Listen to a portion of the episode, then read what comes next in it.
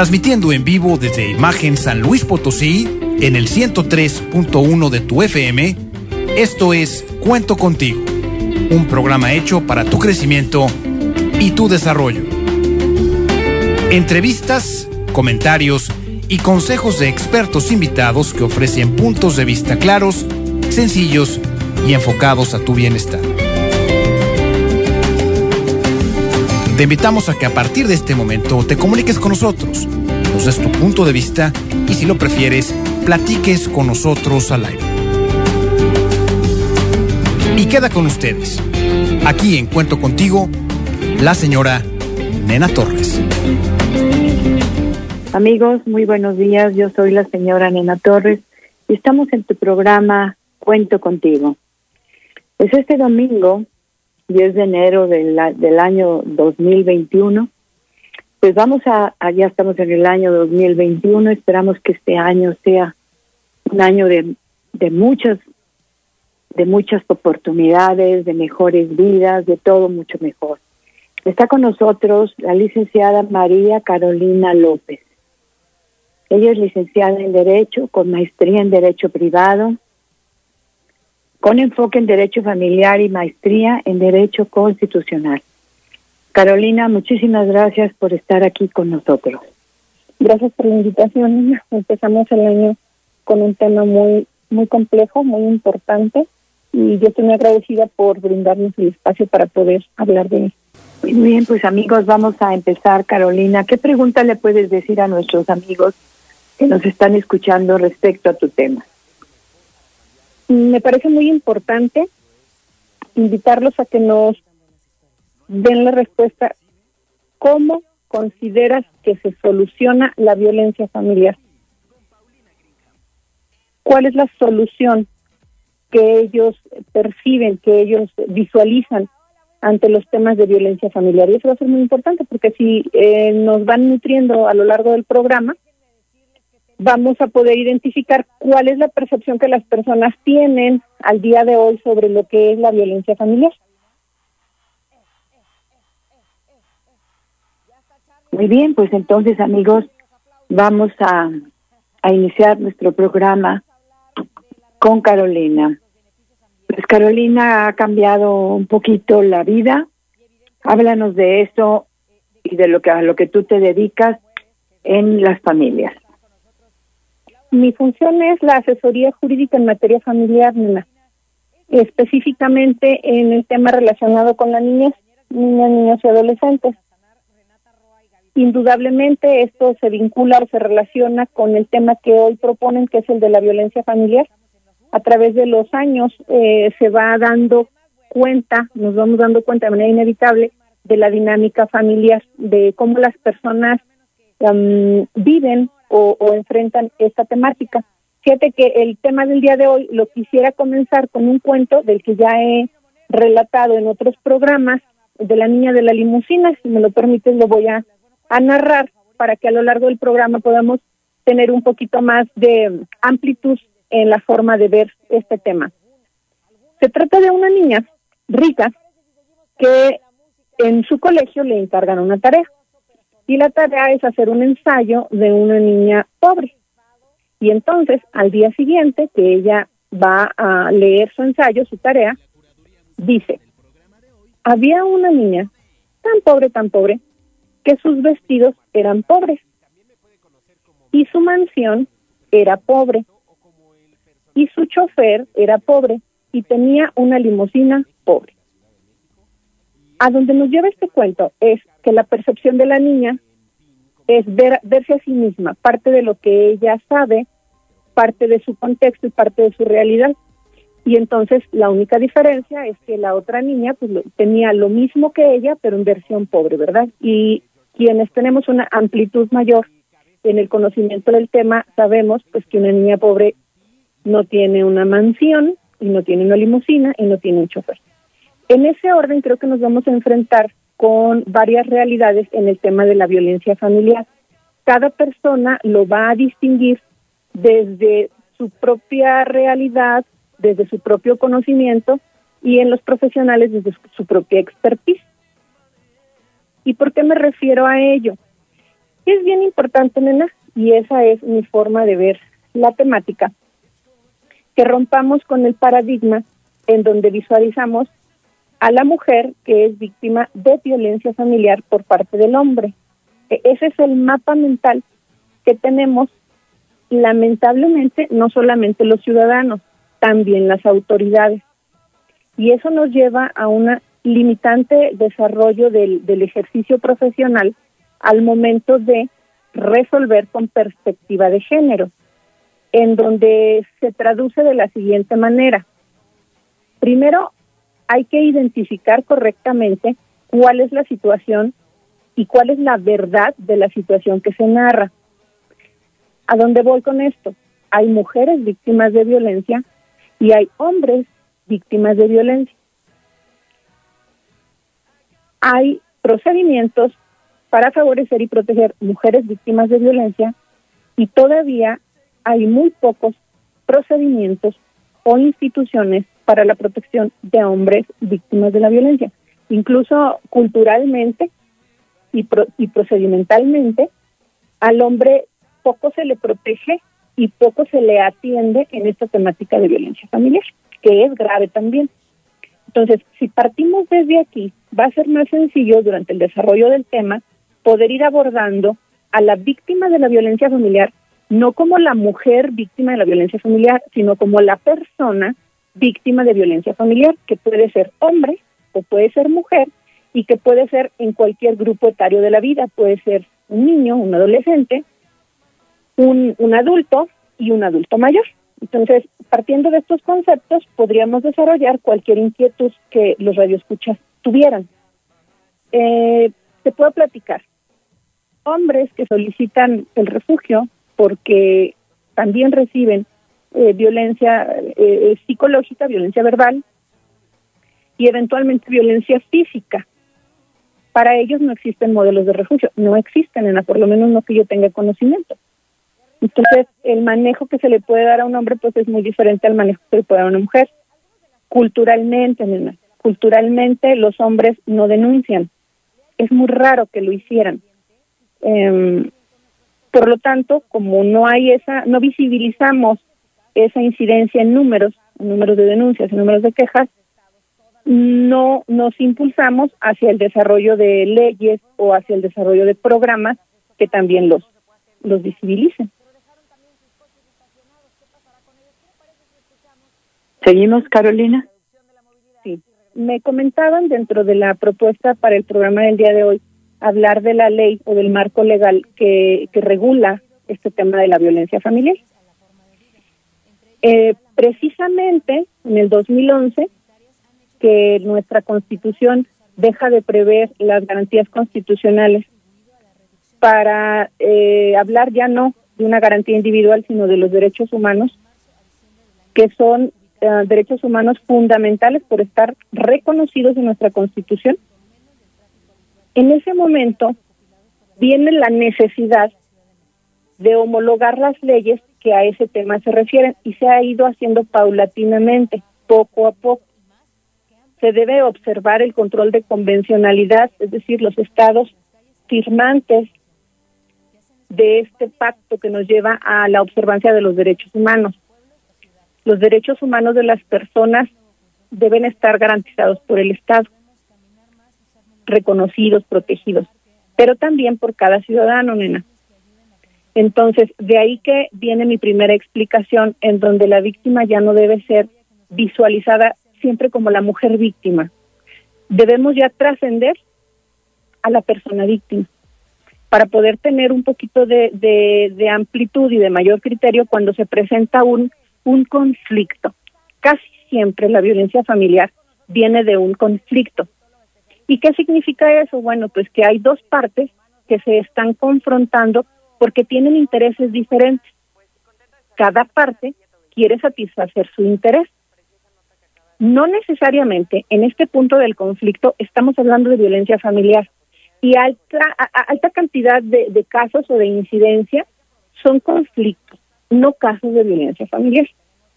Es que la otra parte no se quiere someter a lo que yo digo, la otra parte ya no obedece o la otra parte no quiere obedecer. En este punto donde estamos sobre el conflicto, no necesariamente estamos hablando de un fenómeno de violencia familiar y es muy dado que los eh, podamos confundir.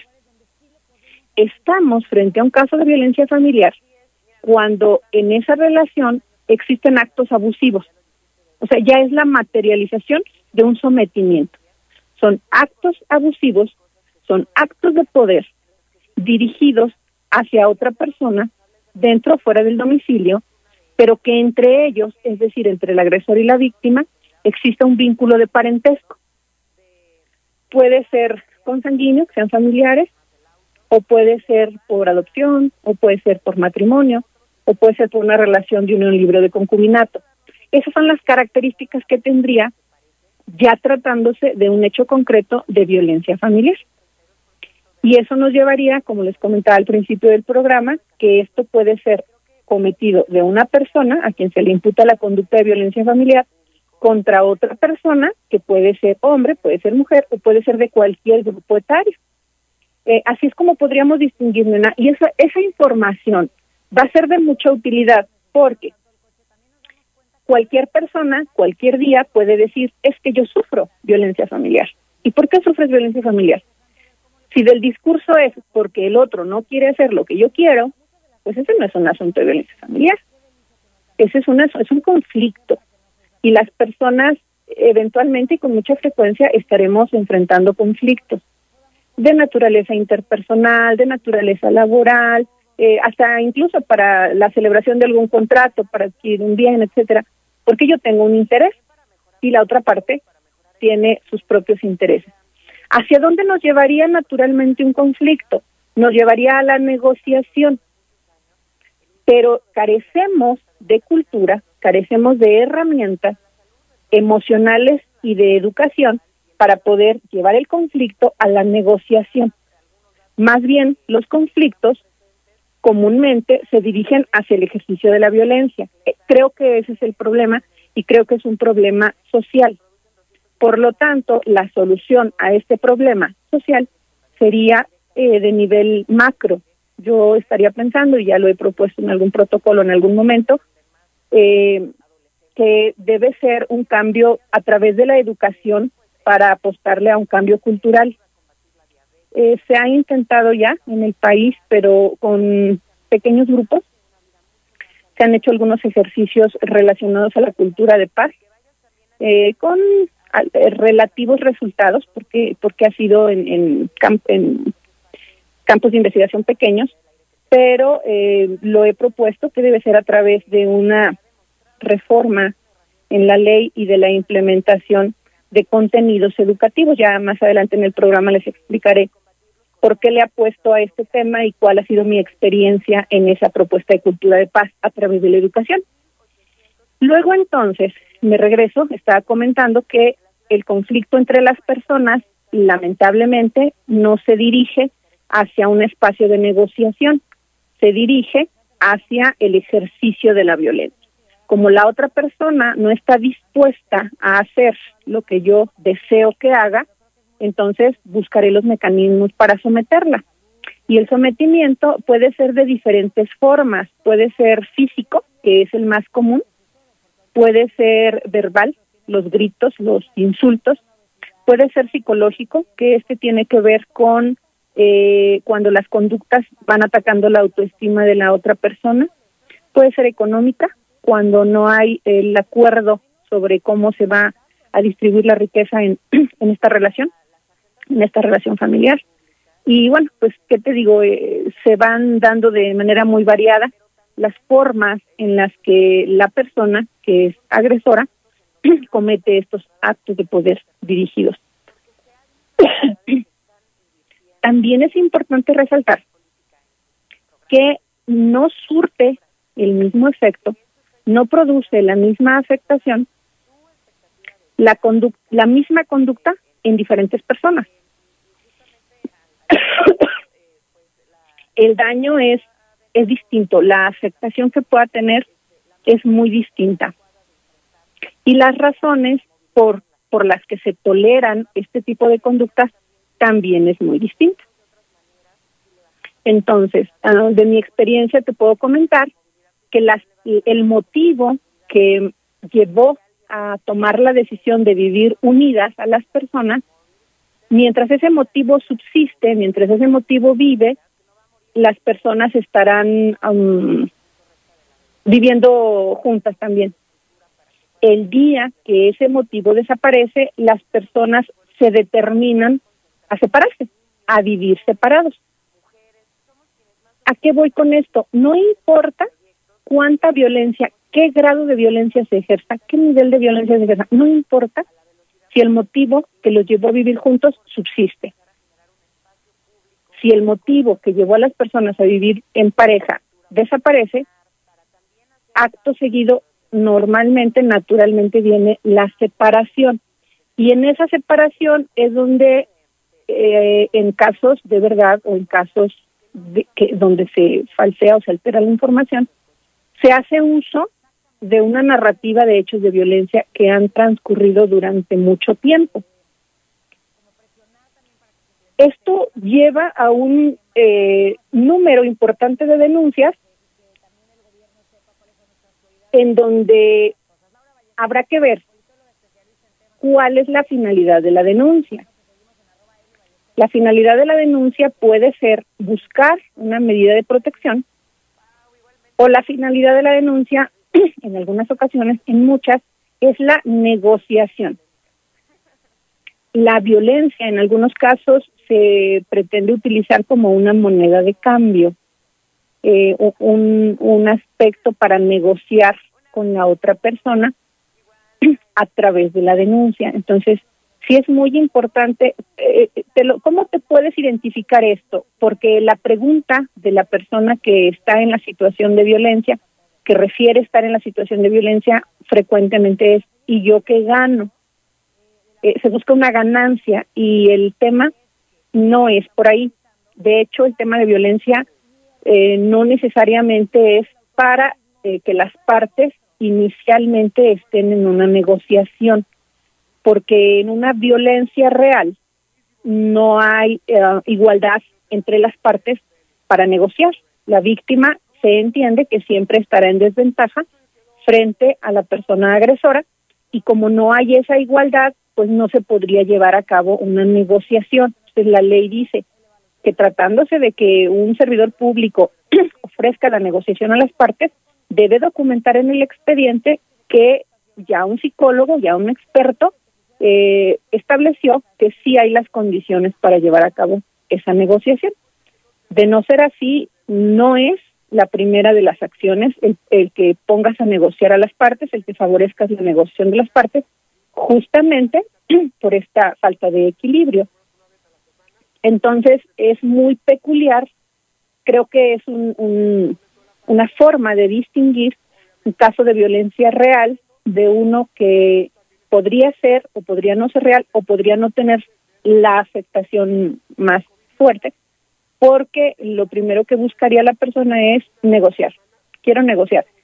y eso te indica que hay cierto empoderamiento y ya de todos los demás elementos que te pueda dar, te darás cuenta si efectivamente eh, sucedían estos actos abusivos de poder en su contra o no. Entonces, el tema de violencia pues se vuelve complejo eh, creo que cultural es un tema cultural.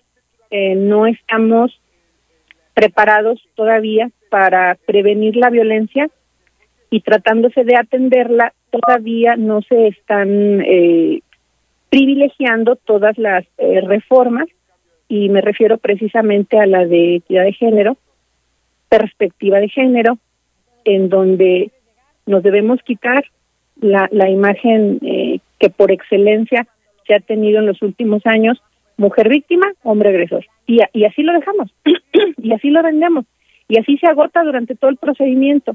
Y no siempre es así.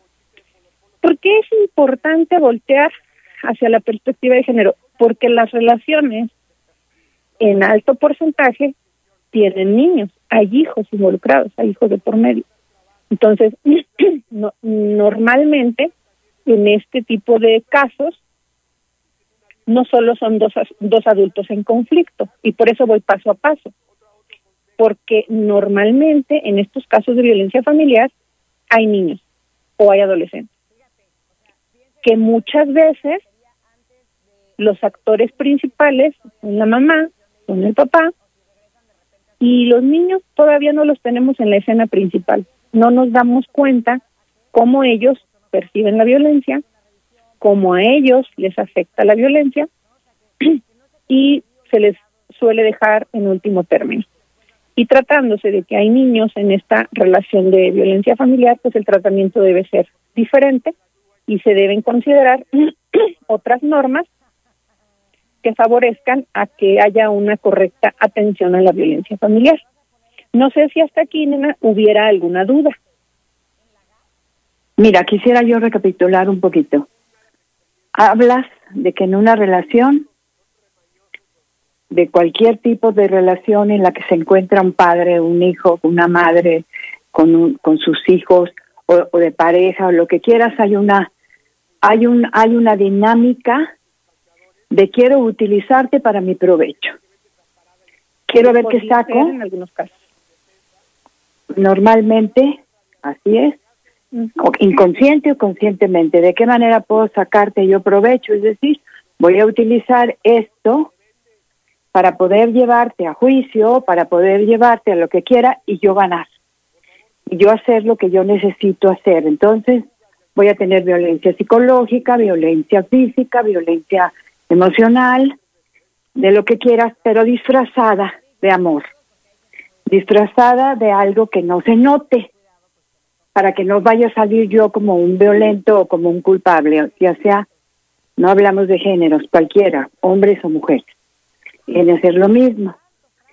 Entonces, a partir de ahí, pues hay los hijos que están viviendo la violencia de cualquier tipo, entonces al final los niños también aprenden a sobrevivir y aprenden a manipular y aprenden a manejar a los padres para lograr pues, lo elemental, la sobrevivencia. Entonces esto es muy complejo, como tú lo llamas, es algo muy complejo que la ley no lo prevé de esa manera, ni se fija bien en esta dinámica, que es una dinámica familiar, y que al final pues puede ser perjudicial para toda la familia. Me gustaría, antes de que siguieras adelante, Carolina, que pudieras ponernos algunos ejemplos. Al principio del programa hablaste de la percepción y la percepción pues es muy importante porque nadie en ningún ecosistema que haya en el planeta, los habitantes de ese ecosistema tiene una percepción igual del mundo y de las situaciones. Un conejito no tiene la misma percepción que tiene un tigre y un tigre no tiene la misma percepción que tiene un humano y una hormiga pues ve las cosas de forma diferente. Entonces, hablamos de percepción y la percepción es básica para nuestra nuestras relaciones en el mundo. Entonces, si tú pudieras poner ejemplos en las que nosotros estamos utilizando al otro o manipulándolo o viendo a ver de qué forma donde la ley no entra, porque pues estas dinámicas son inconscientes. Estas dinámicas son inconscientes. ¿De qué manera nos pudieras decir algo para que nuestros amigos entendieran esto? Que al final de cuentas que tú entiendes perfectamente bien es complejo. Si tienes algún ejemplo por ahí o algo que nos ayude a entenderlo mejor claro que sí, nena. Eh, precisamente mmm, cuando planteaba mi protocolo de investigación sobre la importancia de la cultura de paz, yo ya te hablo de niveles de posgrado, de investigación, y me dicen, no, no es cultura. no, no es cultura, es, es contenido educativo. sí es cultura, nena, porque al final, por eso hablaba al principio de la percepción, dentro de las expertices de cada quien, de también del carácter y de los canales de, de, mm, eh, que, cada quien tenemos, podemos llegar a conceptos eh, homogéneos y por eso sería tan importante que ese contenido educativo de cultura de paz llegara a formar, a través de la formación educativa, llegara a formar parte de nuestra cultura de esa manera, aunque lo seguiríamos percibiendo diferente, insisto, de acuerdo a la formación y a la expertise de cada quien, a las vivencias, Sin embargo, habría conceptos muy claros que nos llevarían a un cambio cultural, a una evolución. No sería inmediato y es una apuesta ambiciosa, pero sí sería el camino, porque el camino es ese. Ahora bien, daré ejemplos y te voy a decir por qué sí creo que es cultural. En un viaje, precisamente a Costa Rica, sucede que eso que necesitas preguntar, ¿y cómo llego a, tal lugar y cómo me desplazo para acá? me encuentro con que un joven fue no solo educado, sino que nos llevó a, a, los espacios a donde nosotros tendríamos que tomar el transporte para, para ir al lugar que nosotros queríamos. Y luego en el centro eh, consultamos alguna otra cosa porque queríamos comer algo local, del lugar, etcétera. Y el otro joven fue tan amable que igual se desvió dos cuadras para indicarnos que su sugerencia era tal lugar. Y empezamos a notar que los varones eran muy amables y además eh, había una atención adicional. Y de verdad ya al cuarto le pregunté, discúlpeme, le voy a preguntar, ¿por qué son tan amables, tan corteses? Y la respuesta fue, pues así debe ser, ¿no? Es que así debe ser. Entonces, me queda muy claro que en aquel lugar, no sé hoy todavía si es un tema de que te lo enseñan en la escuela o que te lo enseñan en tu casa, pero sí me queda muy claro que es un tema cultural el trato a la mujer es muy diferente, nena. Es muy diferente al trato que se puede ver en otros lugares, tanto de, nuestro país como de nuestro continente. Por excepción, eh, suele darse esta cortesía de los hombres hacia las mujeres, por excepción. Me queda muy claro que hay mujeres que ya no desean la cortesía, dicen no, porque vulnera mi igualdad con el hombre y creo que es muy respetable las libertades en donde cada quien se expresa sobre lo que le gustaría del mundo, sobre cómo le gustaría el mundo. Sabes, a mí sí me gustaría un mundo donde las personas sigamos siendo corteses unos con otros, porque yo te dije, los hombres son corteses con las mujeres, pero sería muy muy bonito un mundo en donde las personas seamos corteses con otras personas, ¿sí? Sin distinción. Entonces, de los ejemplos que te puedo decir y que yo creo que tiene que ver con, con la situación cultural actual en el tema de violencia y que casi no se nota, es la manipulación entre parejas separadas que han procreado hijos, eh, la manipulación a través de permitir o no permitir o cómo permitir la convivencia con los hijos. El padre o madre poseedor establece ciertas condiciones limitantes para el otro y, me pareciera de control y me pareciera de manipulación de cómo y cuándo vería a sus hijos. Hoy vivimos por la pandemia, no solo en México, es un tema global, una situación diferente. Ya la convivencia no es como solía ser antes, libre. Hoy deben considerarse medidas de sanidad, eh, medidas de esterilización. Eh, es un tema bien importante y sí deben estar muy de acuerdo los papás, que son los responsables, de la protección de la salud y de la vida de sus hijos, de cómo se va a dar este tema de la convivencia personal, directa, sin perjuicio de que hoy día las redes sociales, eh, los medios virtuales favorecen que sí se pueda tener, por ejemplo, una llamada o una videollamada y que no se interrumpa la convivencia con padres e hijos. Estamos pensando en una escena de padres que viven separados. Pero te voy a decir algo, injustificadamente obstaculizan incluso esa posibilidad. Entonces ya no es pandemia, ya no es ah, un tema de salud, es un tema de violencia familiar, ¿sí? Es un tema de manipulación porque reúne los rasgos del concepto de violencia familiar. Son actos de poder dirigidos a dominar al otro. Pero lo terrible de este ejemplo que te puedo dar es que se hace a través del control de eh, los hijos, del acceso a los hijos, de la convivencia con los hijos y del concepto que los hijos puedan tener del otro, ¿sí? del padre no poseedor. Y en este caso, pues tiene un nombre. E, este fenómeno se conoce como síndrome de alienación parental. Es una programación que haces y pues yo te voy a decir que el otro es malo y te voy a decir que la imagen del otro. Voy a dedicarme a destruir la imagen del padre no poseedor. Y esa es una violencia familiar que todavía no tenemos muy clara. Por lo menos aquí en San Luis Potosí creo que el avance ha sido lento sí hay avance. He visto eh, actuaciones de, de, jueces que ya están involucrándose en el tema y, privilegiando la forma de irle eh, visualizando este síndrome de alienación parental, pero creo que todavía nos falta mucho porque es muy sutil.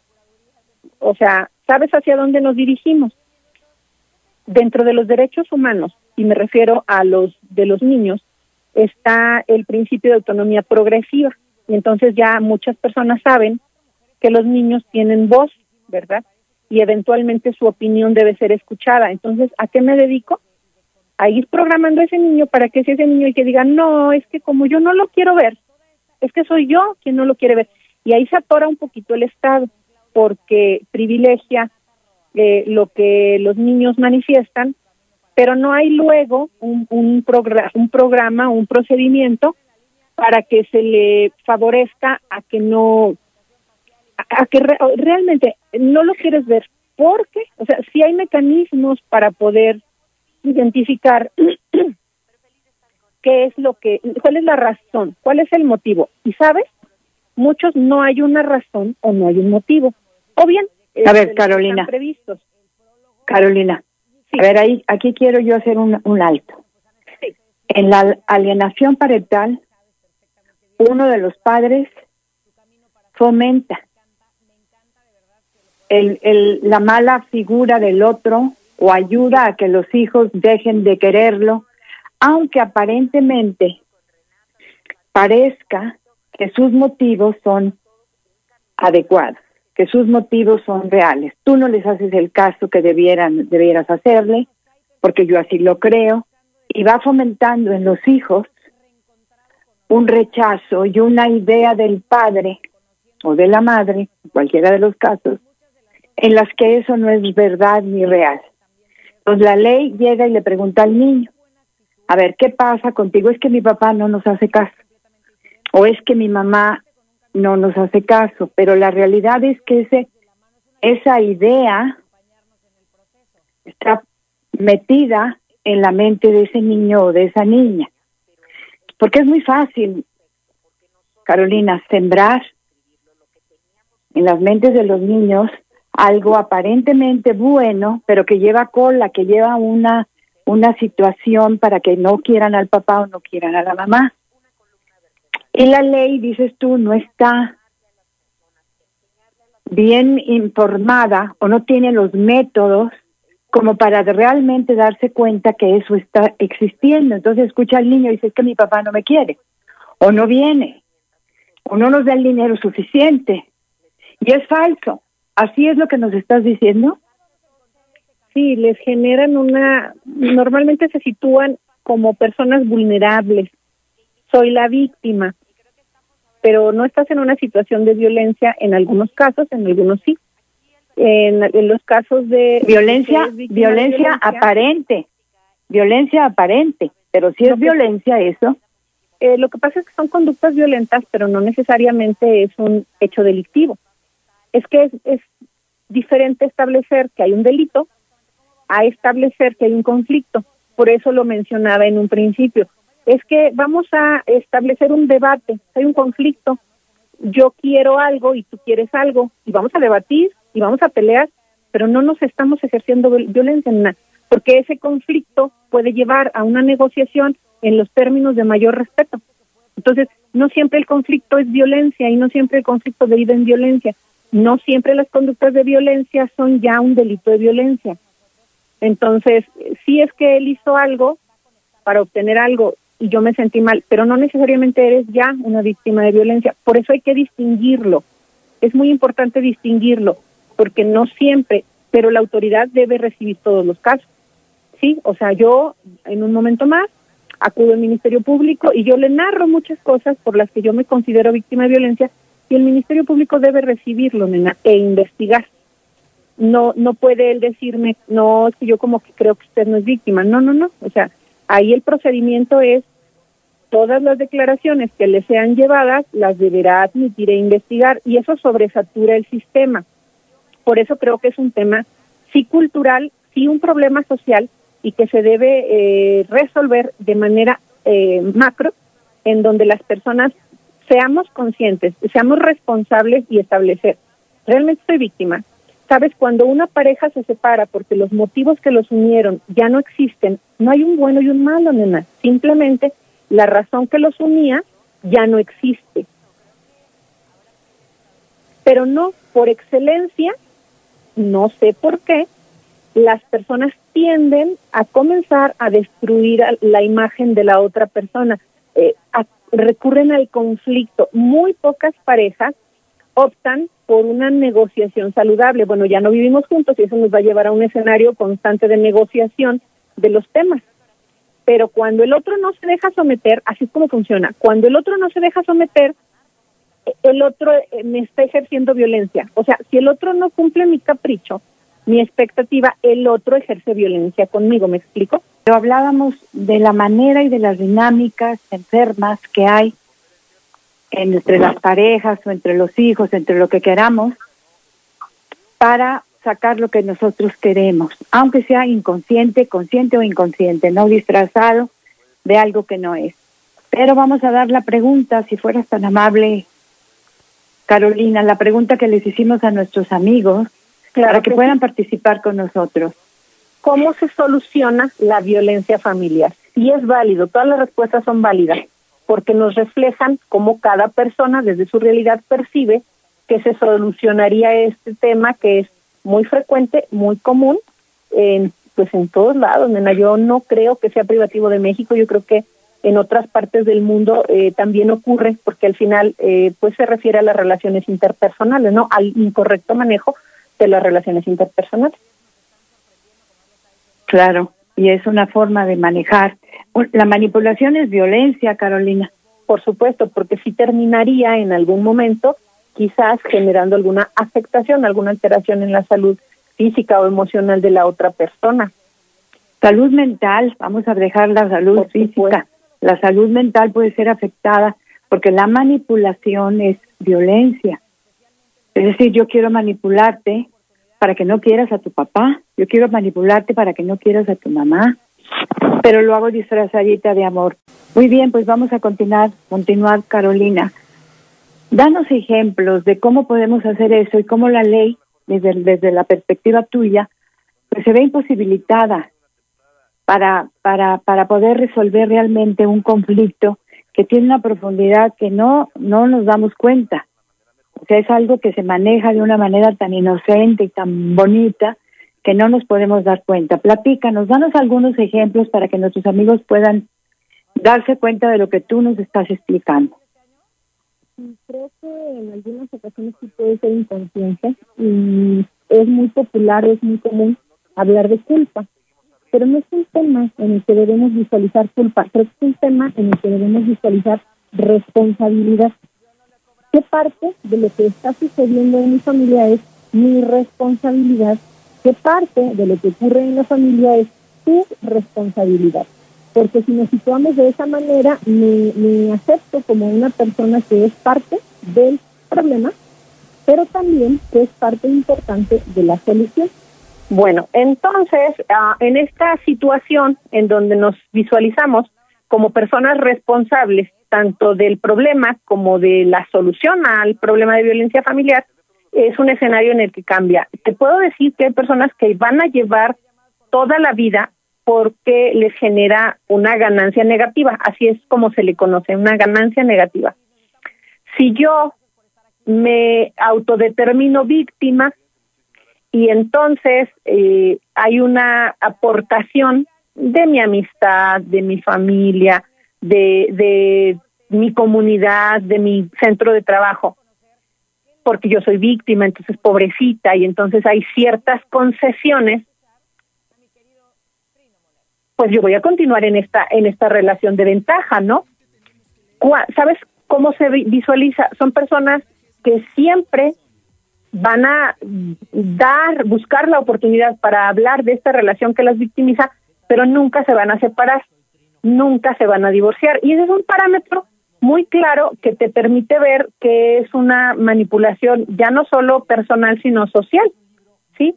Y entonces tú les quitas al agresor y les quitas ese ese generador de la ganancia negativa de la que estamos hablando.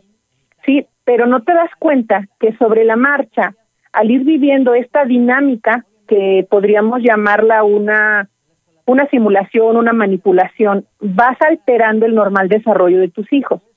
Porque finalmente sí es una, es una relación familiar irregular, una relación familiar inadecuada, eventualmente sí, con eventos de violencia. Y entonces tus hijos pues van creciendo, se van nutriendo de lo que ven en casa, ¿verdad?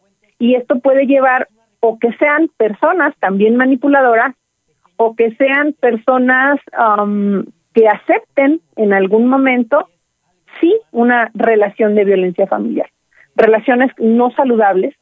Entonces, por eso es tan importante que el día de hoy las personas que nos puedan escuchar, ya escucho a Rodolfo que estamos este el día de hoy también en Estados Unidos, lo cual me, me da mucho gusto y yo espero que la temática que abordamos el día de hoy sea de importancia, eh, deje algo, deje una semillita para la conciencia de cada una de las personas, la conciencia de cómo el cambio es relevante para que cambie la apuesta que yo tengo con mis hijos. Yo creo que todos deseamos que los niños lleguen a ser plenos, que lleguen a gozar de relaciones interpersonales sanas, pero ¿cómo lo van a hacer si yo en casa establecí todo menos una relación familiar saludable?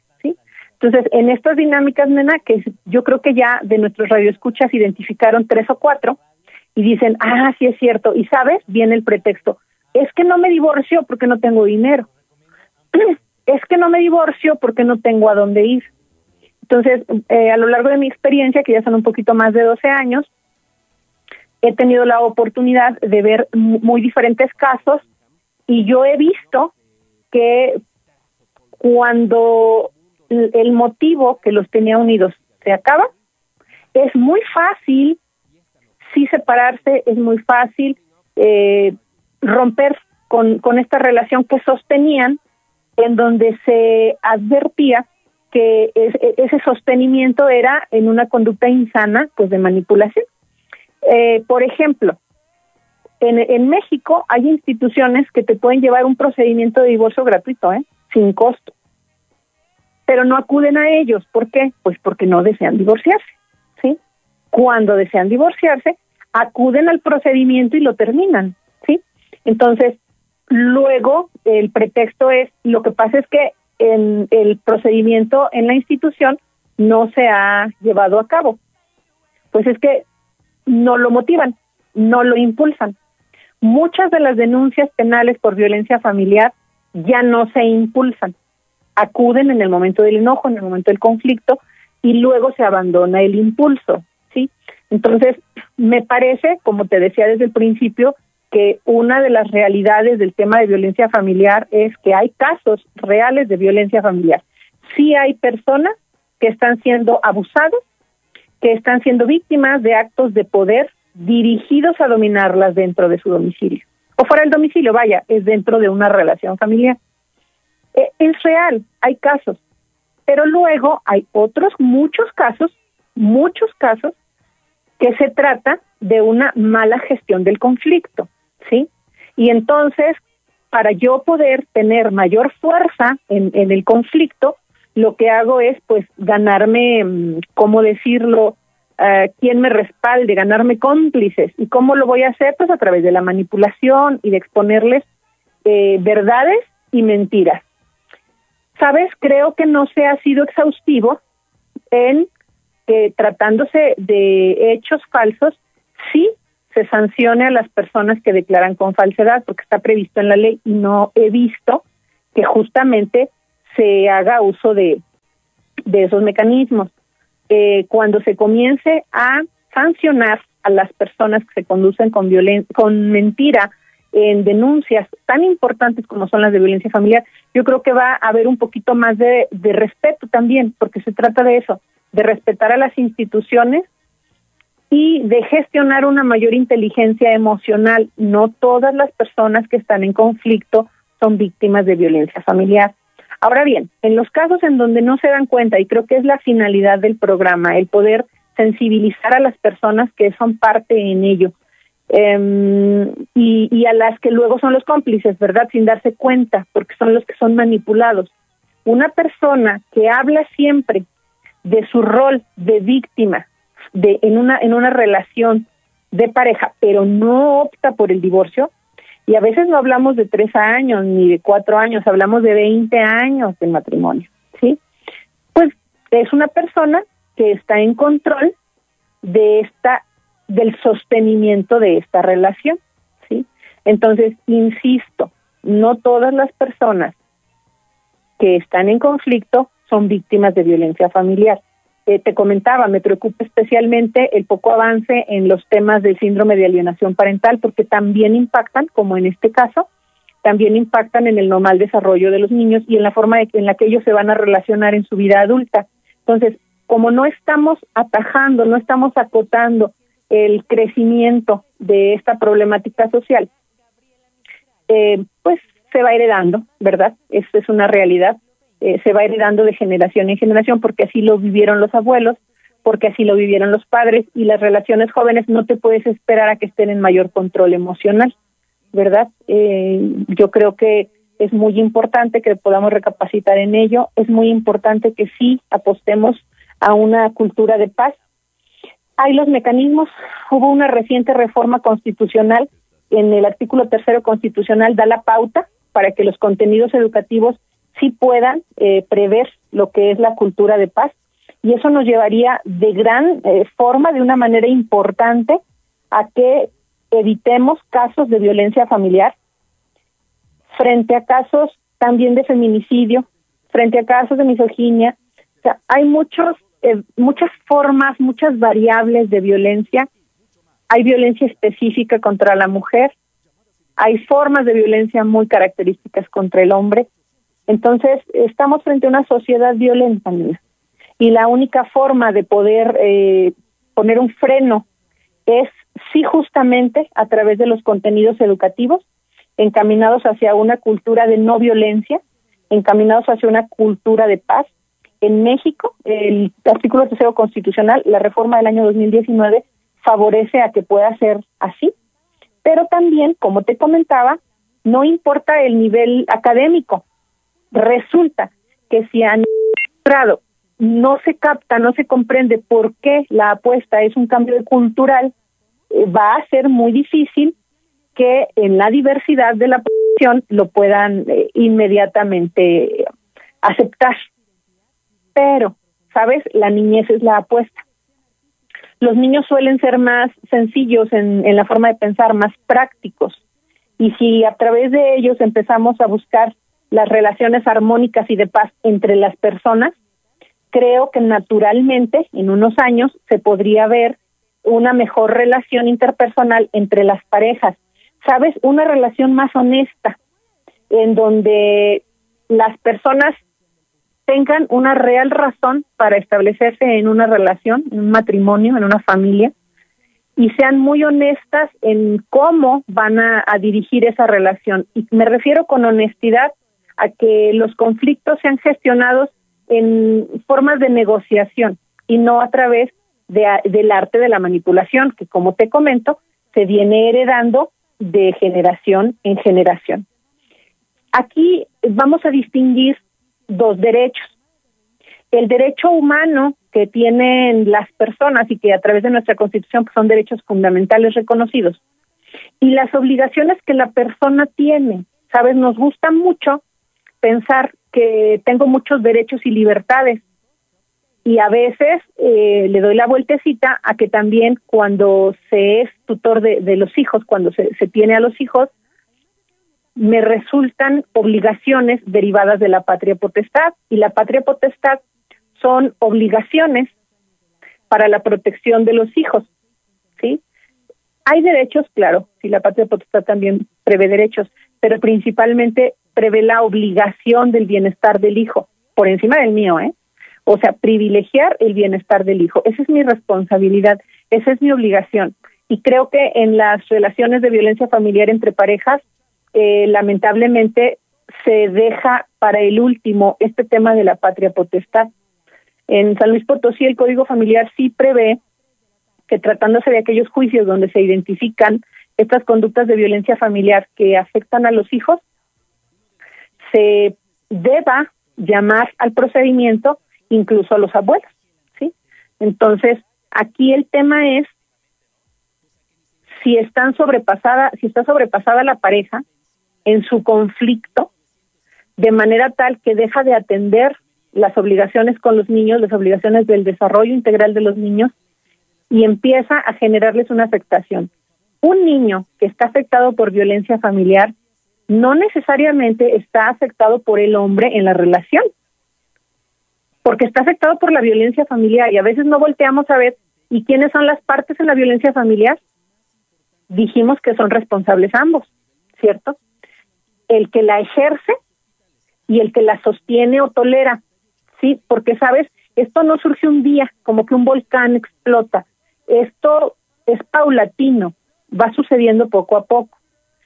Eh, de manera tal que la persona tiene la oportunidad de prevenir y en los casos donde, bueno, no se ha tenido esa prevención, que es la apuesta del día de hoy, sí invitar a nuestros radioescuchas a la prevención. Los casos en donde la violencia ya es un hecho, invitarlos a la correcta atención, la correcta gestión de la violencia familiar, en donde la víctima lo primero que debe privilegiar es la seguridad propia y de los hijos, ¿sí? Su propia seguridad y la de los hijos.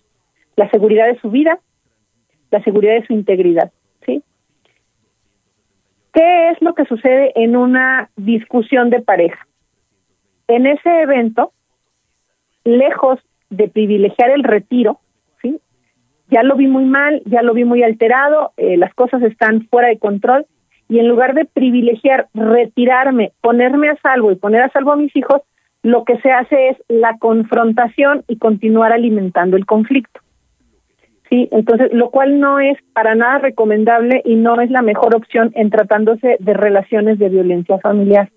Sí, eh, las personas no creen en, en la importancia de la atención psicológica y a veces prefieren continuar con las relaciones que han venido sosteniendo de la forma en la que lo han venido sosteniendo y controlando y conformándose con las ganancias negativas que vienen del sostenimiento de este tipo de relaciones este, familiares de violencia. Entonces, te puedo decir, ¿qué sucede eh, recientemente y después del año 2011?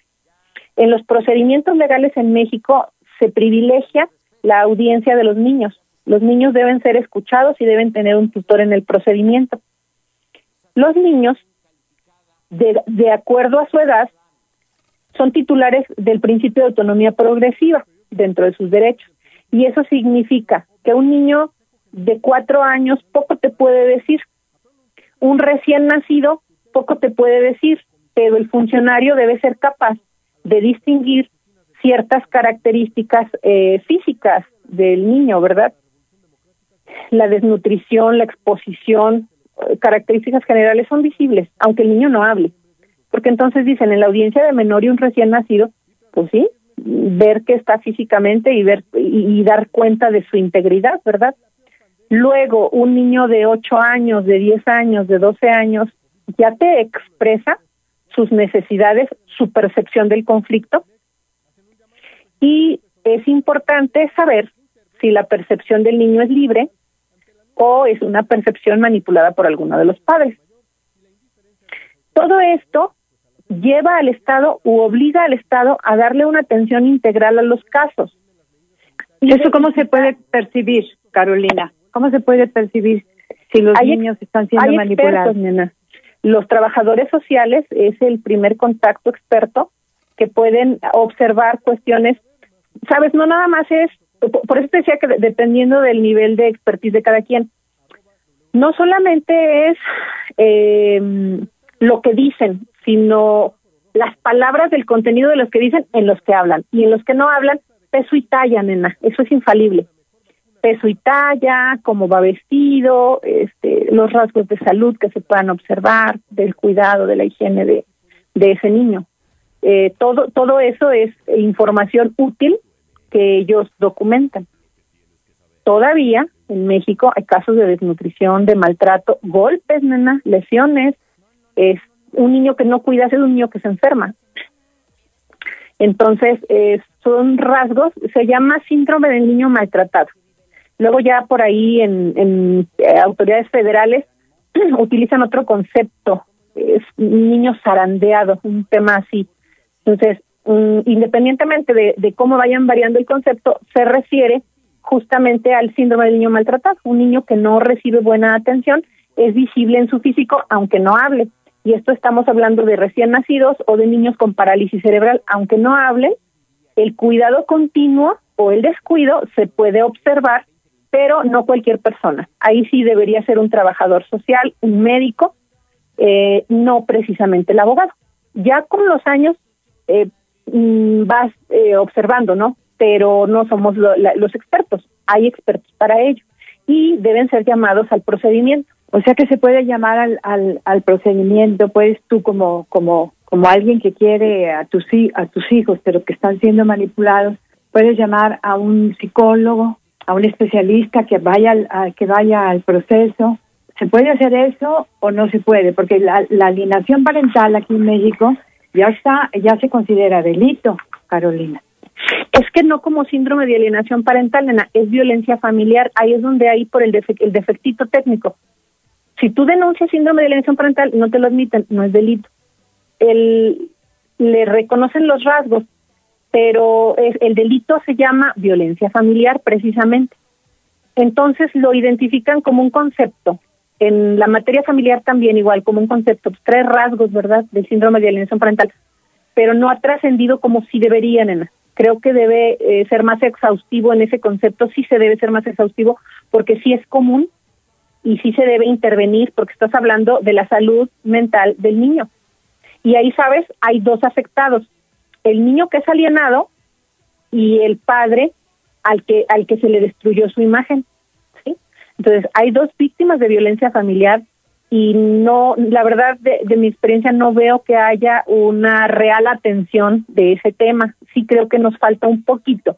Vamos encaminados pero no está todavía totalmente aterrizado. En cuanto a los expertos que se deben llamar, puede ser porque lo plantearon así en el litigio, es decir, las partes ya ofrecieron esa prueba o el juez de oficio puede hacerlo. Pero antes, te puedo hablar de más o menos antes del 2011, un poquito antes, no importaba, no había tutor, en algunos casos, en algunos no. Hoy, si en un procedimiento no se nombra un tutor, eh, se puede reponer el procedimiento para obligarlos a que se repita a partir del momento donde debe estar presente el tutor que representa los intereses del niño. El niño debe tener audiencia también. Los procedimientos que atañen a los niños donde no se les da audiencia eh, son motivo de reposición del procedimiento para que se regrese al momento donde el juez debió haber escuchado a esa niña o a ese niño. Muy bien, Carolina. Pues ahí Rodolfo tiene algunas preguntas que puede empezar a hacerse para que vayamos atendiendo a nuestro a nuestro público. Claro que sí, no estoy a la orden. Sí, eh, tenemos un anónimo, eh, dice, ¿qué me puede aconsejar si mi esposo me golpea? ¿Qué puedo hacer? El esposo la golpea. Bueno, ah, pero no nos dejó teléfono, es anónimo y no nos dejó teléfono. Sí, tengo el teléfono. Bueno, ese teléfono lo, lo compartimos en un momento más, eh, Rodolfo, para hacerlo a través de la línea que ya te proporcioné. Sí. Hacen falta más datos, pero les puedo decir, y ya lo comenté hace un momento en el programa, la, la, la medida de separación. No se ha separado por sus propias razones, cada persona tiene su razón, pero la separación sí puede ser en el momento en el que ves, esa es una medida, en el momento en el que ves que se está poniendo violento, porque sí saben, ya a través de la convivencia saben, es que me pega cuando, cuando ingiere bebidas alcohólicas, cuando se quiere salir, cuando se empieza, cuando me empieza a hablar fuerte y tal. Entonces, eh, esta medida de la separación eh, en el conflicto, estamos hablando del conflicto cotidiano, muchas personas, como el anónimo, no están listos para separarse. Han decidido no separarse, ¿sí? No lo van a decir, pero han decidido no separarse, por eso no se han separado, por eso no se han divorciado. Entonces, la pregunta es, para continuar en mi relación, ¿Qué hago si él me pega? Bueno, tú ya lo debes conocer a este momento y sabes cuándo es el de, que él detona y luego agrede físicamente. Entonces, cuando están bien, cuando están de buenas, es cuando se explica y se le dice, la próxima vez que tú me empieces a levantar la voz o la próxima vez que tú llegues alcoholizado a la casa, yo me voy a separar y ya sea que se separa a otra habitación de la misma casa y se encierra, o incluso salir de la casa. Quien está en una circunstancia ya de violencia y, a lo mejor no, pues no, no lo conozco, yo todavía no sabía que pegaba, ¿verdad? Y, y no me había pegado antes y tal, pues lo que puede hacer es privilegiar estar en un, en un, en un espacio en donde pueda llamar a la policía. En México es marcar al 911 para que pueda haber intervención policial. Te puedo platicar muchas anécdotas al respecto de este tema, pero eso es lo que la persona puede hacer, marcar y pedir la intervención de la policía. ¿sí? Tratándose de adultos, nena, eh, la policía va a intervenir solamente que el adulto que dice ser víctima eh, pida la intervención, ¿sí? porque a veces llama el vecino, porque escucha que se andan pegando y escucha que está ahí el tema bastante fuerte. Pero la persona que está recibiendo esas agresiones físicas decide que no quiere la intervención policial y es su derecho. ¿Sabes? Porque solamente se va a seguir por querella necesaria. Es diferente. A ver, Carolina, a ver, Carolina, ¿cómo hace una mujer a la que le están dando de golpe? Habla el 911, no puede. Es que por eso la prevención es tan importante, nena. Pero te digo, el que habla Por eso, pero ya no previno, ya no previno. Le están dando sus golpes. Eh, ajá, el que habla es el vecino. Pero llega y la señora dice, no, aquí no pasa nada. Y no me quiero ir, y no me quiero refugiar, y no quiero denunciar. Y entonces, si eventualmente la diligencia da para la detención del señor, empiezan incluso a defenderlo de, no se lo lleve, este, no, tal entonces, la persona, nena, ya está en esa circunstancia y le están pegando, no va a poder llamar a la policía. Cuando la persona puede, presenta denuncia, nena. Pero sí te voy a decir, generalmente hay indicios durante el noviazgo. No te vas a encontrar, nena, es muy raro que te encuentres, y si te lo dijeron te mienten, que un buen día fue golpeador. Muchos de estos rasgos se advierten en el noviazgo, nena. E, e, eso te lo puedo decir de, de la realidad. Muchos de esos rasgos se advierten desde el noviazgo. Muchos de sí, pero ya, pero ya, pero ya, pero ya está casada. No, sí, se sí, pero ya pasó eso. No lo advertí, no lo advertí, no me fijé y ahora vivo esta violencia. ¿A dónde voy? ¿Qué hago? Se debe acudir al, al Ministerio Público a presentar la denuncia correspondiente y se va a pedir la separación del agresor. El Ministerio Público le va a enviar una notificación para establecerle que él tiene una medida de restricción respecto de la señora. Eventualmente hay diligencias en donde le ordenan el acompañamiento policial eh, relacionado a veces con la recuperación de los hijos, a veces con la recuperación de los bienes, si es ella quien decide separarse o si es ella quien decide refugiarse. Y te digo ella porque estos mecanismos están previstos en, no es de la literalidad de la ley, pero sí con mucha frecuencia para mujeres. Porque hay hombres violentados también en Entonces, ¿qué va a pasar? Seamos realistas. En el evento mismo, momentáneo, instantáneo, deberá siempre privilegiar asegurarse desde el primer manotazo. O sea, te lo dije al principio del programa, es que muchas veces no le apuestas a tu seguridad, sino que favoreces continuar el conflicto. Te metes, te enganchas en el conflicto y empiezan, continúan peleando. Entonces, insisto, nena, ya le está pegando el retiro, retirarse, retirarse a donde se pueda sentir segura. Cuando estamos hablando de una sola persona, la misma dinámica cuando hay hijos, ¿sí? Hacia, hacia donde se pueda sentir segura y a salvo ella y sus hijos. Hoy día los celulares son una realidad y todos los miembros de la familia tienen celular en el alto porcentaje, en alto porcentaje de, de estamos pensando personas en eh, medio urbano. Cual, cualquier acceso a un teléfono para sí llamar a la policía. Eso es lo que se debe hacer, paso uno, paso dos, paso tres. ¿Qué también se debe hacer, nena? Si ya te pegó una vez, es muy probable que te pegue otras veces en el futuro. Entonces, ya te pegó una vez, es el momento de tomar decisiones reales o, como en la historia, sostenerlo el tiempo que, consideren que, necesitan sostenerlo por la ganancia negativa. Ya te pegó una vez, es altamente probable que vuelva a suceder eh, en, en eventos futuros. Entonces, ahí es donde previenes respecto de los eventos futuros. Pero te voy a decir que rara vez, muy rara vez, he visto casos que en la primera eh, e, evento de lesiones se separen, no se separan nada. Y yo he manejado mucho en el tema del día de hoy el motivo por el que están juntos.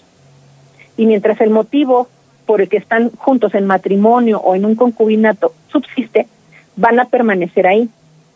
Entonces, lo que deben hacer es una serie de acciones que les favorezcan a que eso no se repita. Y esto es atención psicológica. El Estado tiene grupos de atención. Hay contenidos en la web. Ya si tú buscas YouTube, si tú buscas, hay muchos contenidos de prevención y atención de la violencia familiar. Aquí vuelvo a la palabra responsabilidad. Es importante ser muy responsable de asumir lo que yo quiero hacer. Sí, no creo que sea una buena pregunta, no creo que sea una buena idea. Ya me, ya te agredió físicamente una vez, ya me agredió físicamente una vez. ¿Qué hago para seguir con él? Es que seguir con él no es la mejor decisión, no es la decisión más segura, ¿sí? A veces una separación temporal en lo que renegocian los términos de la relación es lo más estable y sanar lo que tenga que sanar emocionalmente cada uno, porque seguramente trae cada uno por ahí alguna carga que no ha manejado y que tiene que ver con la inteligencia emocional. Entonces, cuando una persona te está te está diciendo, "Ya me pegó", o sea, no te está hablando de que ahorita le está pegando el señor, porque estamos hablando de que no pueden, ¿verdad? Ya me pegó, ¿qué hago para seguir viviendo con él? Pues yo creo que lo primero que debes hacer es temporalmente no seguir viviendo con él. ¿sí? Y eso sí es una acción preventiva, aunque no lo parezca. Es una acción preventiva frente a los otros eventos de violencia física que se pueden potencialmente desarrollar, que se pueden dar. Entonces, aquí, cuando no asumo mi responsabilidad en esa dinámica, eh, yo no digo que la señora o el, o el señor, que la persona que fue violentada físicamente, he visto mujeres agrediendo físicamente a su pareja, a su, a su esposo. Entonces, no significa que la persona que fue golpeada tuvo la culpa, eso no es cierto. Pero sí significa que sostenerse en esa relación implica una responsabilidad de ambas partes. ¿Sí? Hay mujeres que son víctimas, pero también reproducen esta conducta de agresividad, por ejemplo, en los hijos o en sus adultos mayores, ¿verdad? Y en el caso de los hombres, por las características físicas muy particulares de los hombres, lo que se invita es a controlar, a manejar las conductas violentas, pero primero hay que identificarlas. Por eso el tema de hoy es tan importante como empezábamos, que es distinguir cuando hay conflicto. El conflicto no es malo por sí, nana. El conflicto naturalmente está presente en las relaciones interpersonales y sociales. Y hay que distinguirlo de cuando estamos hablando de violencia familiar. Hay conductas de violencia familiar, pero no todas ellas nos van a llevar a la constitución de un delito, porque para que exista un delito, precisamente sí debe ser medible la, la afectación en la víctima. Y también es bien importante, y esto es una invitación no solamente para el ciudadano, sino para el Estado también, abrir nuestros ojos, abrir mucho nuestra conciencia para definir exactamente la víctima. ¿Cuántos casos una persona que se autodetermina víctima lo es. Claro, esto será el resultante durante la investigación. También creo que es muy importante que en este tipo de temáticas sí se hagan válidas las medidas respecto de quién declara falsamente ante autoridad. ¿Sabes por qué, nena? Porque no es justo que en un ánimo de controlar a la otra persona a través de la denuncia, porque hay casos así documentados, ahí están los expedientes, le quitas un espacio, nena, a la persona que sí es víctima, a esta anónima que nos está hablando y nos dice, mi pareja me pega, me golpea. Y sabes, a ella se le quita un espacio por 30 o 40 casos de personas que solamente están utilizando el procedimiento para tener poder en el conflicto, ¿sí? Para tener más fuerza, para meterle miedo al otro, porque a veces también eh, se, se usan las instituciones para ello Entonces, pues yo lo que los invitaría es a ser muy responsables. En el caso concreto de la persona que nos llama, entiendo que ese evento ya pasó. Entonces, ¿la prevención todavía es útil? Sí, la prevención todavía es útil porque previene las conductas futuras del Señor. Se debe dar una pausa para comprender lo que sucedió. Y bueno, una vez que presenta la denuncia y que solicita la medida de restricción, eh, debe tomar las decisiones. En, si es casada, el procedimiento será el divorcio. Ahí vuelve a plantear eh, el tema de los hechos de violencia que ha denunciado para que el juez haga un pronunciamiento y, y emita una orden sí de restricción de la persona que es señalada como agresora durante el procedimiento para que no se acerque al domicilio y ahí les establece claramente que deben separarse, que tienen un, un tiempo para hacerlo y que debe evitar cualquier conducta de violencia contra eh, quien demanda, que en muchos casos es la mujer, y contra los hijos. Así es como se establece el procedimiento, nena. Y luego ya se le da cauce a la acción de divorcio, sobre la cual resuelve la autoridad eh, con una sentencia que concede el divorcio. Y eso es porque en México eh, el principio de interés el principio de libre desarrollo de la personalidad que es un principio inherente a los derechos humanos, favorece para que una persona que pide el divorcio lo obtenga.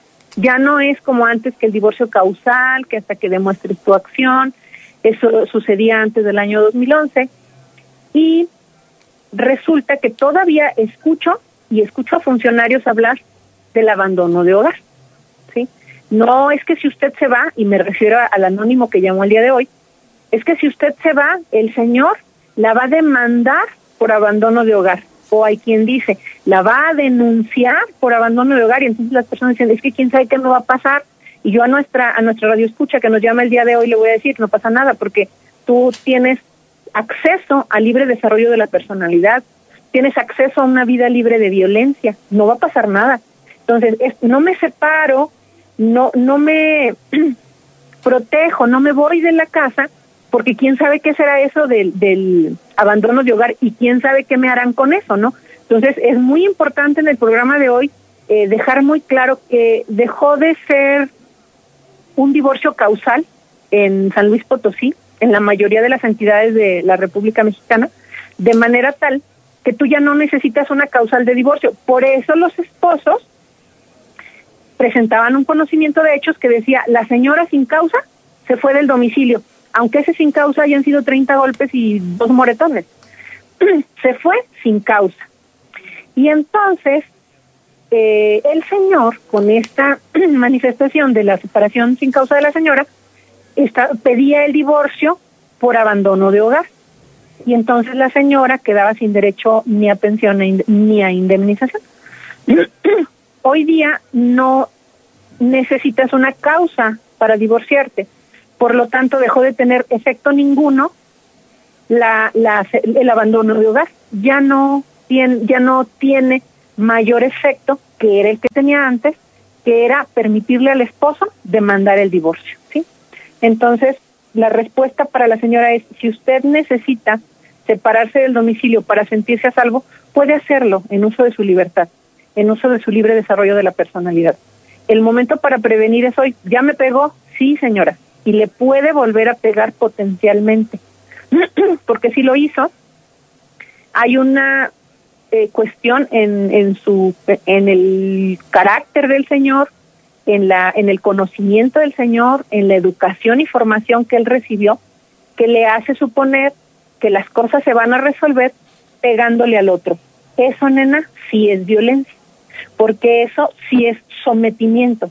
Es un acto abusivo físico de poder que va dirigido a dominar a la señora, dentro del domicilio o afuera, porque también te encuentras en la vía pública parejas discutiendo que luego llega a los golpes, ¿sí? Entonces, no sé si contesté la pregunta y no sé si para nuestra radio escucha hubiera algún detalle que ustedes quisieran que le ampliara. Mira, yo quiero ampliarle a, a, la nuestra radio escucha que se le va a dar la, la, la línea telefónica que tenemos sí. de del refugio para que se pueda comunicar directa. No la vamos a dar aquí, pero se va a dar este directamente a ella, Rodolfo, si fueras tan amable. Para que si 911 y el 075 que están ocupados o que no te contestan o que se durmieron o lo que te dé la gana, hay una línea directa. Hay una línea directa que ella puede marcar para que ella pueda ser atendida. Entonces, esto es muy importante. Les quería yo decir también, amigos, que Carolina forma parte del equipo Cuento contigo, que vamos a tener, que estamos tratando de formar para ayuda a todas las personas violentadas o a los niños o a todas las cosas que están sucediendo ahorita en nuestro mundo. Entonces, muchas gracias Carolina por ser parte de la familia Cuento contigo que estamos formando para poder pues dar pues alguna ayuda a nuestra medida a las personas que la vayan solicitando. Muchísimas gracias, Carolina. Con mucho gusto. vamos a agradecer también a la, al refugio también que nos va que nos va a ayudar y que vamos a tener en el programa en unos días más, en este mismo mes, para que las personas que tienen este tipo de problemas puedan sentirse pues más respaldadas y menos miedo. Lo que tú dices, bueno, pues es que no quiero que se vaya. Pues sí, no quiero porque qué miedo le tengo, me lo encuentro en la calle y a ver ahora qué pasa. Eso, eso es muy, muy complicado para las familias, sobre todo para los niños que viven ese tipo de violencia. Pero creo que tu respuesta estuvo muy completa.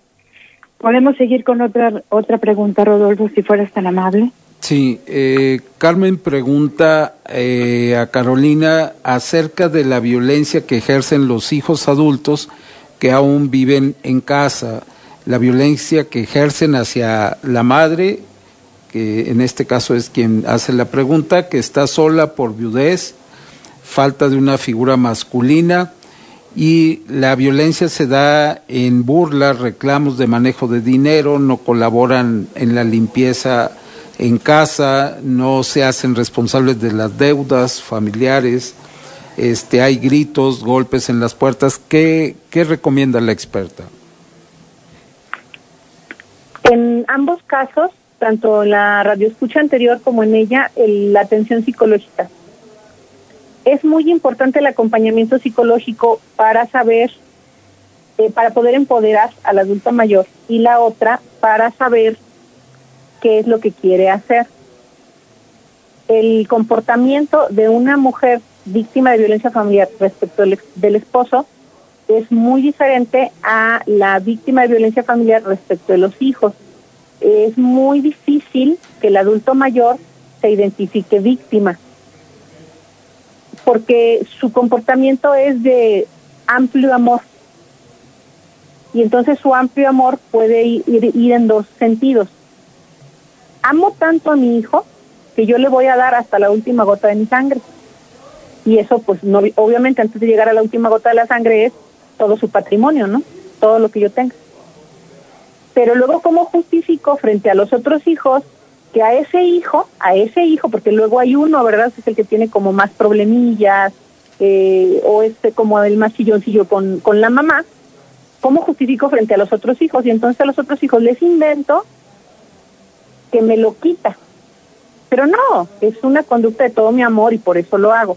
Entonces, pero además quiero que los otros hijos también ayuden a ese hijo. ¿Sí me explico?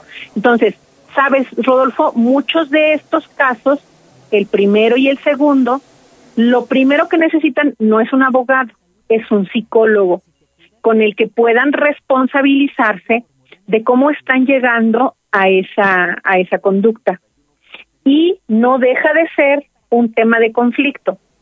Es que una mamá que quiere que cierto hijo contribuya para todos los demás hijos, esa es un tema de conflicto porque tiene un objetivo, ese es su interés.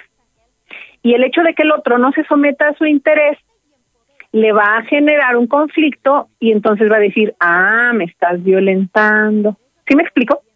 O sea, va a identificar cualquier conducta y va a decir, es que me están ejerciendo violencia. ¿Qué, ¿Hacia dónde se debe encaminar el caso 1 y el caso 2? Hacia la atención psicológica, que les privilegie primero ser conscientes de la realidad que están viviendo. Paso dos, ¿qué quieren hacer con esa realidad que están viviendo? Y en el paso tres entra el abogado. Ah, bueno, pues una mamá que es víctima de violencia familiar puede presentar su denuncia penal, ¿sí? Puede presentar una denuncia en donde declara cuáles son los hechos y conductas de violencia familiar que se están dando en su contra. Es muy poco probable que los adultos mayores lleguen a, presentar la denuncia, pero hay una variable y hay una diferencia entre el caso 1 y el caso 2. Tratándose de adultos mayores, la denuncia la puede presentar cualquier persona. Aquí hay algo bien fino, que es la responsabilidad. ¿Sabes si te consta lo que vas a denunciar? O sea, a ti te dijeron. Ojo, eso es bien importante. A ti alguien te dijo que sucede eso. Tú solamente puedes declarar lo que sabes y te consta para que sobre ello verse la investigación. Insisto, porque una declaración con hechos falsos tiene una consecuencia, es un delito, ¿sí? Entonces, hay que ser bien, bien cuidadosos. Digo, yo creo que esa es la finalidad del programa del día de hoy, eh, porque pareciera una película. Es que no todo lo que brilla es oro, no todo lo que te dicen es así. Son a veces cuestiones bien complejas que hasta que vas desmenuzando poco a poco. ¿Y dónde correspondería desfragmentar eh, hechos, los eventos que están sucediendo? Pues con un psicólogo. ¿Quién debe acudir a atención psicológica? ¿Quién se autodetermina víctima? Porque esa es la primera conducta responsable que debe tener. Sí es importante el acompañamiento de amistades, de familiares. Es importante, pero sabes, si la persona llega con el psicólogo y hay una resistencia para trabajarlo, muy poco se puede hacer. Y esa resistencia es justamente una serie de verdades aumentadas, exageradas, eh, verdades en parte, es decir, a veces no hay mentiras, pero son verdades en parte. Y esto lleva a eh, dinámicas de relaciones interpersonales no saludables. ¿Sí? Entonces, no hay un hay un especialista que es el geriatra en el adulto mayor ya los temas van a ser de otra índole es responsabilidad de los hijos aquí el tema es cuidar mucho primero que quien sabe y le constan los hechos que es cualquier persona va a ir a denunciar porque no lo ha hecho el adulto mayor o esa persona que tiene conocimiento va a acompañar al adulto mayor para que sea él quien declare. Y luego ya el procedimiento tendría las mismas características. Le van a notificar la medida a la persona a quien se le imputa la conducta de violencia familiar y se va a llevar a efecto la investigación. En algún momento puede eh, otorgársele el perdón de ese procedimiento o no, puede otorgársele o no. Eh, la investigación se enfocaría en establecer que los hechos que se denuncian eh, son reales y son punibles y son sancionables. Entonces, pues, ¿qué te digo? Eh, sería el camino a seguir, la presentación de la denuncia en el adulto mayor, acompañando al adulto mayor o declarando quien sabe y le constan los hechos solamente que sabe y le constan, no lo que, los que le dijeron. Sí, eso es importante. Carolina, pues vamos a seguir con esta, con este, con este caso que tuvimos hace un momento, que desde mi punto de vista, pues faltó algo. Es importante que nuestra amiga que está recibiendo este, esta ayuda tuya pueda completarse. Entonces, volvemos al, a este caso que ya vimos ahorita en el corte y que le puedes decir que sea un poquito más, más completo. ¿Y es mayor de 60 años su mamá? ella puede presentar la denuncia. No, es menor de 60 años. Si es menor de 60 años, la denuncia la debe presentar su mamá y es un tema que deben dialogar para que la mamá acuda, ella puede acompañarla, es la mamá quien declara directamente los hechos, pide la separación de los hijos, si son mayores de edad ya está en posibilidad de solicitarlo, puesto que ya no tiene obligación con ellos, y en una segunda acción puede demandarles a cada hijo la pensión alimenticia incluida nuestro radio escucha. Cada hijo Demandarles, o sea, pedirles, pedirles. A través de un juicio, requerir una pensión que por derecho le corresponde, pero que solamente eh, en casos donde no se ponen de acuerdo en ese conflicto de la pensión, eh, se acude al juzgado. Hay quien nunca pisa juzgado, donde como un acuerdo establecen una cantidad semanal, quincenal o mensual, pero cuando no hay acuerdo, se va al embargo de los sueldos, eh, a la demanda de la pensión alimenticia para que un juez les notifique y les sea condenado otorgarle una pensión a la mamá, pero no es para que le dé a todos los hijos o a los nietos, es para ella, para sus gastos personales. Eso debe quedar muy claro, ¿sí? porque la, eh, el ejemplo que puede que nos da es que puede decir ah, que le den los que viven con ella y no los que viven y los que no viven. Cada hijo, todos deberán otorgar pensión alimenticia. Eso es muy importante tenerlo en cuenta. Para los gastos de la mamá, no para que la mamá lo gaste en otros hijos o niños. Muy bien. Seguimos, Rodolfo, si fuera tan amable. Antes de irnos, atención psicológica. Esa mamá necesita de manera muy importante atención psicológica, ella, para empoderarse y para no permitir más conductas de violencia y para no sostener esta forma, eh, ¿cómo llegaron ahí? ¿Cómo llegaron a esa? Sí. Eh, Yolanda nos pregunta, ¿qué se puede hacer si tengo conflictos con mi esposo, pero me preocupa porque nuestros hijos nos ven discutir? Y quiere preguntar si ellos en un futuro se traumarían en caso de separación o divorcio. ¿Qué le recomienda hacer? Igual, el acompañamiento psicológico en un procedimiento de separación. Los hijos no se trauman necesariamente por un procedimiento de divorcio. Se trauman cuando hay una relación de violencia familiar en el matrimonio. ¿sí? Entonces, eh, no debe preocuparse por lo que va a suceder si lo maneja adecuadamente. Un acompañamiento psicológico para ellos como padres, eventualmente para los hijos. Lo que se hace de manera muy correcta es que mandas al psicólogo a los hijos y no vas tú, no acudes tú, entonces no, no modificas.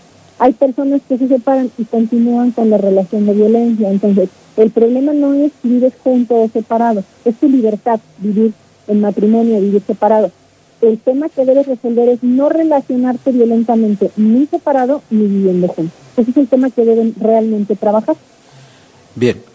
Eh, nada más te, escuchamos algo lejos, Carolina. Eh, una pregunta más dice Paula, ¿qué puedo hacer si mi hijo se vino a vivir a mi casa con su familia y mi nuera me trata mal y me ha amenazado con quedarse con mi casa y echarme? ¿Qué puedo hacer para evitar que lo haga? La casa está a nombre de mi esposo fallecido y no dejó testamento. Mi hijo me dice que no le haga caso. Eh, llevar a cabo un procedimiento de sucesión intestamentaria eh, los procedimientos siempre tendrán la posibilidad de un espacio de negociación, pero la nuera no es parte en esa herencia. Entonces no hay un tema de negociación con la nuera. Aquí concretamente lo, lo comenta primero con ellos abiertamente. Si hay alguna, eh, no hay las condiciones para negociar. No sabemos si ella es adulto mayor, Rodolfo. Eh, sí. Sí es. Hay una Procuraduría de Protección del Adulto Mayor. Entonces, son espacios donde se puede hacer este reporte para invitar primero a la nuera a que evite cualquier conducta en, en contra, conducta de violencia contra la señora, que todavía no estamos hablando de un delito de violencia. Eh, por otra parte, ah, si no atiende la nuera, pues igual pide la, la separación. Ella, ella es naturalmente heredera y a su hijo, si no hay testamento, le va a resultar un derecho y ya ellos definirán al resolver eh, la sucesión si van a vender la propiedad o la van a compartir, cuál es la, lo que va a suceder con la propiedad. Pero independientemente, eh, Rodolfo se debe privilegiar la dignidad humana. No hay ninguna razón por la que la nuera esté molestando a la señora. En su casa. En su casa, sí. Ok. Eh, un anónimo dice, en este último año la violencia en la casa se ha incrementado, mi, mi, mujer se ha vuelto muy violenta, no solo conmigo, sino con mis hijos, y me amenaza con denunciarme por violencia, violencia familiar y de género. La creo capaz de todo, incluso de hacerse daño para culparme. ¿Qué puedo hacer? la separación, Rodolfo, la atención psicológica y la regulación de sus derechos con sus hijos, el derecho de convivencia en los términos que la pandemia lo permitan, el derecho de convivencia, otorgar la pensión alimenticia y resolver si están casados, pues encaminarse a un procedimiento de divorcio, si no están casados, nada más lo relacionado a la patria potestad y los hijos. Eh, sí, sí sucede, mira, es una conducta de violencia de la señora, porque lo trata de someter. Yo ya lo había mencionado en el programa. Algunas veces la denuncia es el instrumento que se usa para este acto abusivo de poder dirigido, ¿sí? Entonces sí, sí pasa, es muy frecuente, no debe esperar a que suceda. es visible que ya esa relación no es eh, sana y debe actuar. Sí debe empezar a, a ver este tema de el retiro, de la separación y mantenerse a salvo, porque luego son muchos problemas que invariablemente tendrá que atender. Bien. Eh, un anónimo dice, tengo una conocida que su esposo la abandonó, ¿a dónde puedo acudir a buscar asesoría para que cumpla con sus obligaciones legales? ¿Hay hijos o nada más es la esposa? No indica. Sí hay hijos, eh, perdón. ¿No indica? Sí, sí hay hijos. Sería Defensoría Pública del Estado si la acción que pretende es divorciarse y sería el DIF estatal en la Procuraduría de Protección de Niñas, Niñas y Adolescentes si solamente pretende la pensión. Hay que establecer eh, hacia dónde va. ¿Quiere divorciarse de su pareja o exclusivamente quiere regular de manera inmediata la pensión? Eso, eh, eso haría la diferencia. ¿Cuál institución del Estado le corresponde atenderle? Bien. Eh, pregunta Paula, eh, ¿podría la invitada mencionar y explicar cada tipo de violencia familiar, como por ejemplo la violencia física, verbal, económica, etcétera? Sí, la violencia física es cuando se agrede a otra persona eh, con tu propio cuerpo o con algunos o con otros objetos alterándole la salud, causándole daño. Esa se mide, Rodolfo, dependiendo de cuánto las lesiones tardan en sanar. Hay lesiones que luego tampoco puedes, una cachetada, pues no, a, veces no puedes medir la afectación porque es, difícil establecer. Su clasificación pues va a tardar menos de 15 días en sanar, pero saber si la puedes medir, ¿me explico? Entonces hay diferentes clases de agresiones físicas. La manera de clasificarlas es precisamente por el tiempo que tardan en sanar en, leves o graves, ¿no? Tratándose de la violencia psicológica, esta más bien es el resultado de otras conductas, como puede ser la, violencia física, como puede ser la violencia verbal. La violencia verbal pues son insultos, ofensas, burla, como hablaban hace un rato nuestra radio escucha, que una vez sumadas comienzan a afectar la, la salud mental de la persona, que puede ser porque tenga miedo, puede ser porque su autoestima es minada, puede ser por una serie de cosas. El radio escucha que dice, ya me amenazó que me va a hacer esto y lo otro, pues naturalmente yo creo que ya lo está alterando en, en, en su eh, salud emocional, ¿no? Comenzará a estresarse, comenzará a sentirse mal, le va a empezar a afectar su salud emocional. Hay otras conductas como la del síndrome de alienación, eh, síndrome de alienación parental, que era el no permitirle la convivencia con los hijos o aleccionar a los hijos para destruir la imagen del padre no poseedor y en esos casos lo que sucede es que afectas justamente emocionalmente a la persona. No le estás pegando, no le estás insultando, pero la conducta que haces a través de los hijos, donde los usas como rehenes, le genera una afectación y en la mayoría de los casos es eh, sí violencia familiar y es de naturaleza emocional. Eh, hay violencia sexual cuando hay este se obliga, eh, sobre todo entre esposos o entre concubinos, al débito carnal, tratándose de que la otra persona no está dispuesta. Eh, la violencia económica es cuando no se cumple con las obligaciones previstas en la ley o la el dinero es el mecanismo para controlar o para ejercer este acto abusivo de poder. Ya puede ser por cualquiera de las dos partes puede ser la mamá o puede ser el papá. en estos casos, en cada uno, sí es importante distinguir cuál tipo de violencia se ejerce, pero lo relevante, Rodolfo, es si hay una afectación medible. ¿Sí?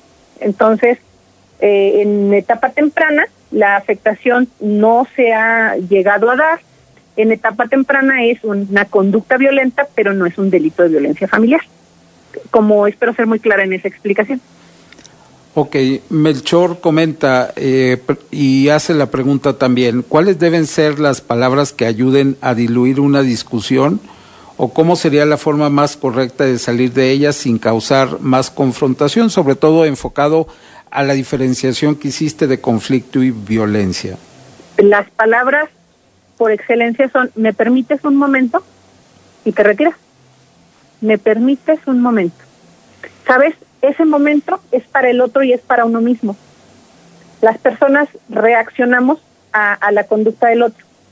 Entonces, ese momento, me permites un momento, ese momento es para ti y es para mí, y es donde yo me separo, porque se supone que yo soy el que estoy más consciente de la del riesgo de, de una discusión y de las consecuencias de una discusión. Precisamente yo creo firmemente que cuando no se maneja muy bien un conflicto, cuando no se detiene o no se retiran de un, eh, de un, conflicto de violencia, en donde hay violencia principalmente física, eh, ha desencadenado en muertes, Rodolfo. Entonces, ambas partes deben eh, apostarle a tomarse un momento para reflexionar y para evitar que, que desencadenen en, en hechos lamentables, ¿no? que son irreversibles. Muy bien, amigos, pues estamos por terminar el programa. Vamos a agradecerle a Carolina, María Carolina López, ella es parte ya de este programa, es parte de este, de este equipo para ayudar a todos nuestros amigos, todos los que nos han estado llamando el día de hoy, que se creen, que creen o están sufriendo violencia, que se sienten solos, pues vamos a estar aquí nosotros, vamos a tratar de apoyarlo a medida de nuestras posibilidades con nuestros psicólogos. Tenemos los psicólogos, los psiquiatras. A ver, Rodolfo, ¿qué personal tenemos? Si fueras tan amable, rapidísimo, porque ya nos vamos a ir. Tenemos eh, al psiquiatra, el doctor José María Hernández Mata, psicóloga de Karina Salgado. Tenemos también a la licenciada Carolina, a otro psicólogo. Tenemos también a María Fernanda y Marcela Guevara Torres como neuropsicólogas de apoyo. Y tenemos también a psicólogos eh, especialistas en adicciones, Alejandro Acosta y eh, Miriam González. Muy bien, pues ellos son nuestro equipo. Si hay alguien que quiera, se va, se va a unir a nosotros, pues esperamos que se siga uniendo a alguien que quiera seguir en esta ayuda. Y pues ya saben que van a empezar a contar con este equipo en unos días más. Primero estamos organizándonos y después ya va a ser completamente para ustedes. Pues a todos nuestros amigos que nos permitieron entrar a su mente y a su corazón, muchísimas, muchísimas gracias. Los esperamos el próximo domingo a Now Media de corazón, muchísimas gracias a Global Media y al Canal 21, que estamos en Canal 21, que estamos ya en televisión. Muchísimas gracias a todos, los esperamos el próximo domingo. Yo soy la señora Nena Torres y feliz fin de semana.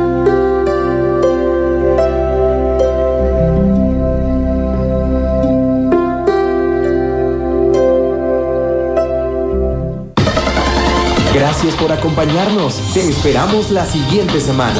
Cuento contigo es una producción especial para Global Media Radio.